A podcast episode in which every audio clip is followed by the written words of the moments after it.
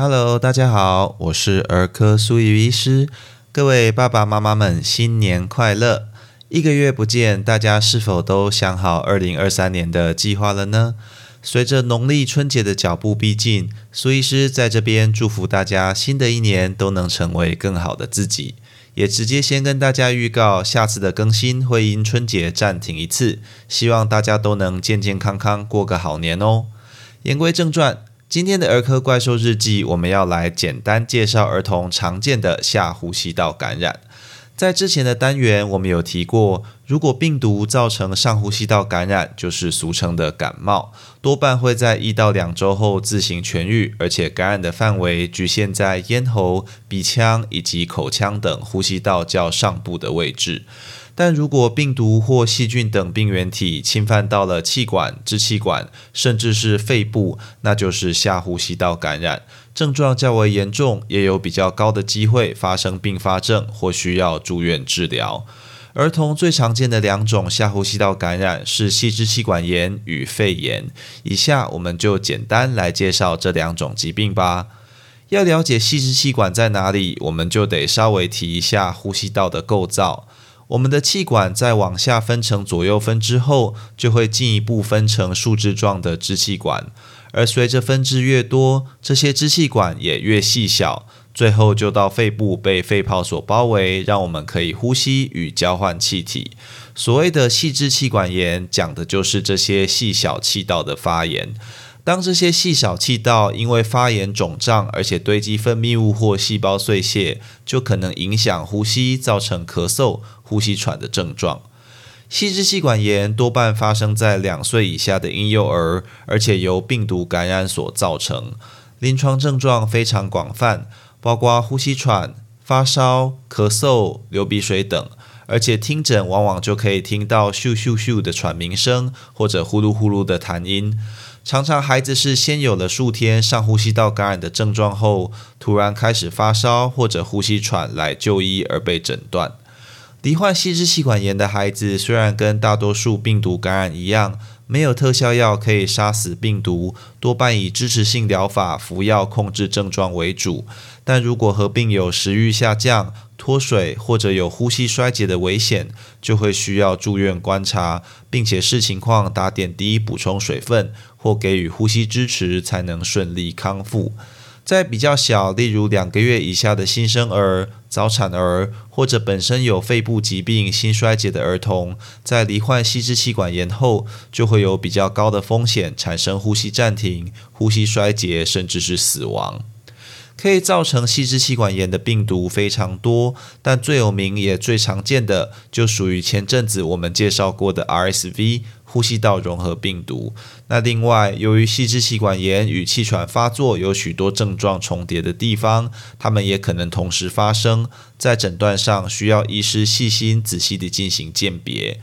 也许各位爸爸妈妈们曾经有孩子因为细支气管炎住院的经验。或者听说过很多细支气管炎五花八门的治疗，比如说拍痰、抽痰、氧气胀、支气管扩张剂、类固醇，或者是吸入食盐水蒸气等等。但研究其实告诉我们，这些治疗多半没有办法改善孩子的症状啦，也没有办法缩短住院的时间。而类固醇与支气管扩张剂更是只有在并发气喘时会有帮忙。观察、补充水分以及呼吸支持，才是这些孩子住院中最核心的治疗。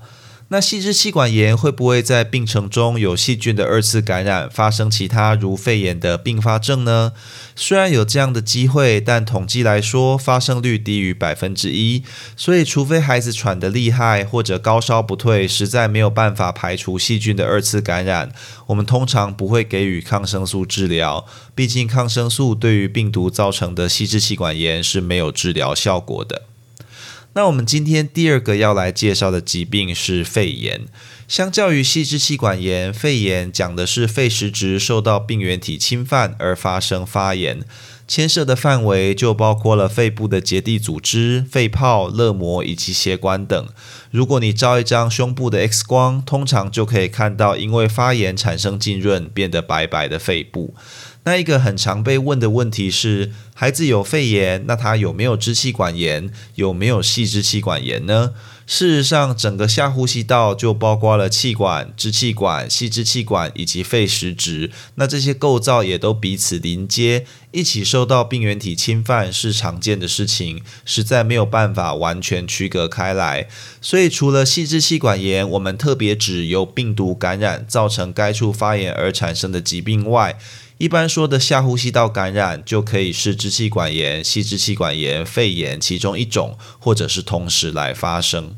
那这样说起来，造成肺炎的病原体就不只有病毒喽。没错，从细菌、病毒、真菌到一些非典型的细菌，比如 P.E. 菌或者梅浆菌等，都可以造成肺炎。在一般免疫力正常的儿童，细菌如肺炎链球菌。非典型细菌如霉浆菌与病毒如腺病毒、呼吸道融合病毒、流感病毒等，都是造成肺炎较常见的病原体。由于造成肺炎的病原体各有不同，临床的症状与处置也都存在一些差异，所以分辨或者猜测造成肺炎的病原体是决定治疗方向很重要的一环。一般来说，五岁以下的孩子罹患肺炎，最常见的还是由病毒感染造成；而在五岁以上，则以细菌以及非典型的细菌造成的肺炎较为常见。症状上，如果合并有上呼吸道感染以及细支气管炎的症状，比如呼吸的喘鸣声、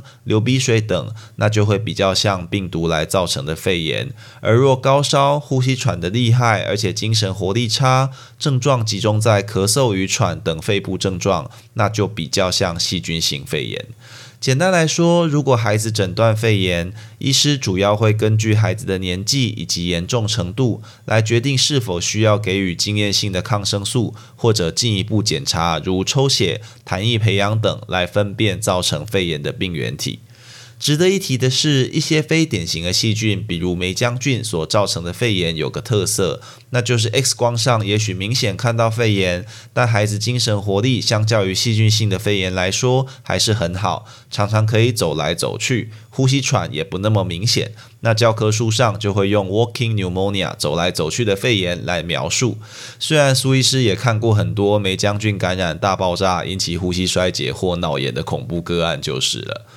那经过上面的简单介绍后，不知道大家是否对儿童的下呼吸道感染疾病有了初步的认识呢？其实会想要分享这个主题，是因为在儿科急诊时，每当下了细支气管炎或者肺炎的诊断后，往往就会被爸爸妈妈们询问：那孩子是不是需要住院治疗啊？但从我们上面的分享就知道。并不是细支气管炎或者肺炎就一定需要住院啦，而是要看孩子有没有危险的征象，比如脱水、呼吸喘或精神活力不佳等来做决定。而且孩子的病况会随时间改变啊。一开始诊断为细支气管炎的孩子，可能在两天后病毒感染加重，变成肺炎，呼吸更喘而需要住院；而被诊断为细菌性肺炎的孩子，也可能精神活力还好，呼吸不算太差，可以口服抗生素治疗，在门诊追踪。那这些判断也都仰赖临床医师的经验与看诊当下的观察。希望透过今天的分享，大家在家中小怪兽发生下呼吸道感染时，能够尽速就医，并与医师讨论出最适合的治疗计划喽。以上就是今天的全部内容。如果你喜欢本频道，欢迎按下关注、订阅，并且分享给你周遭的亲朋好友，这样就能收到本频道的最新通知，也让苏医师有动力提供大家更优质的内容喽。也欢迎各位听众到 Apple Podcast 下你对频道的看法，或寄 email 到频道信箱，提供您宝贵的意见哦。我是苏怡医师，我们下次见。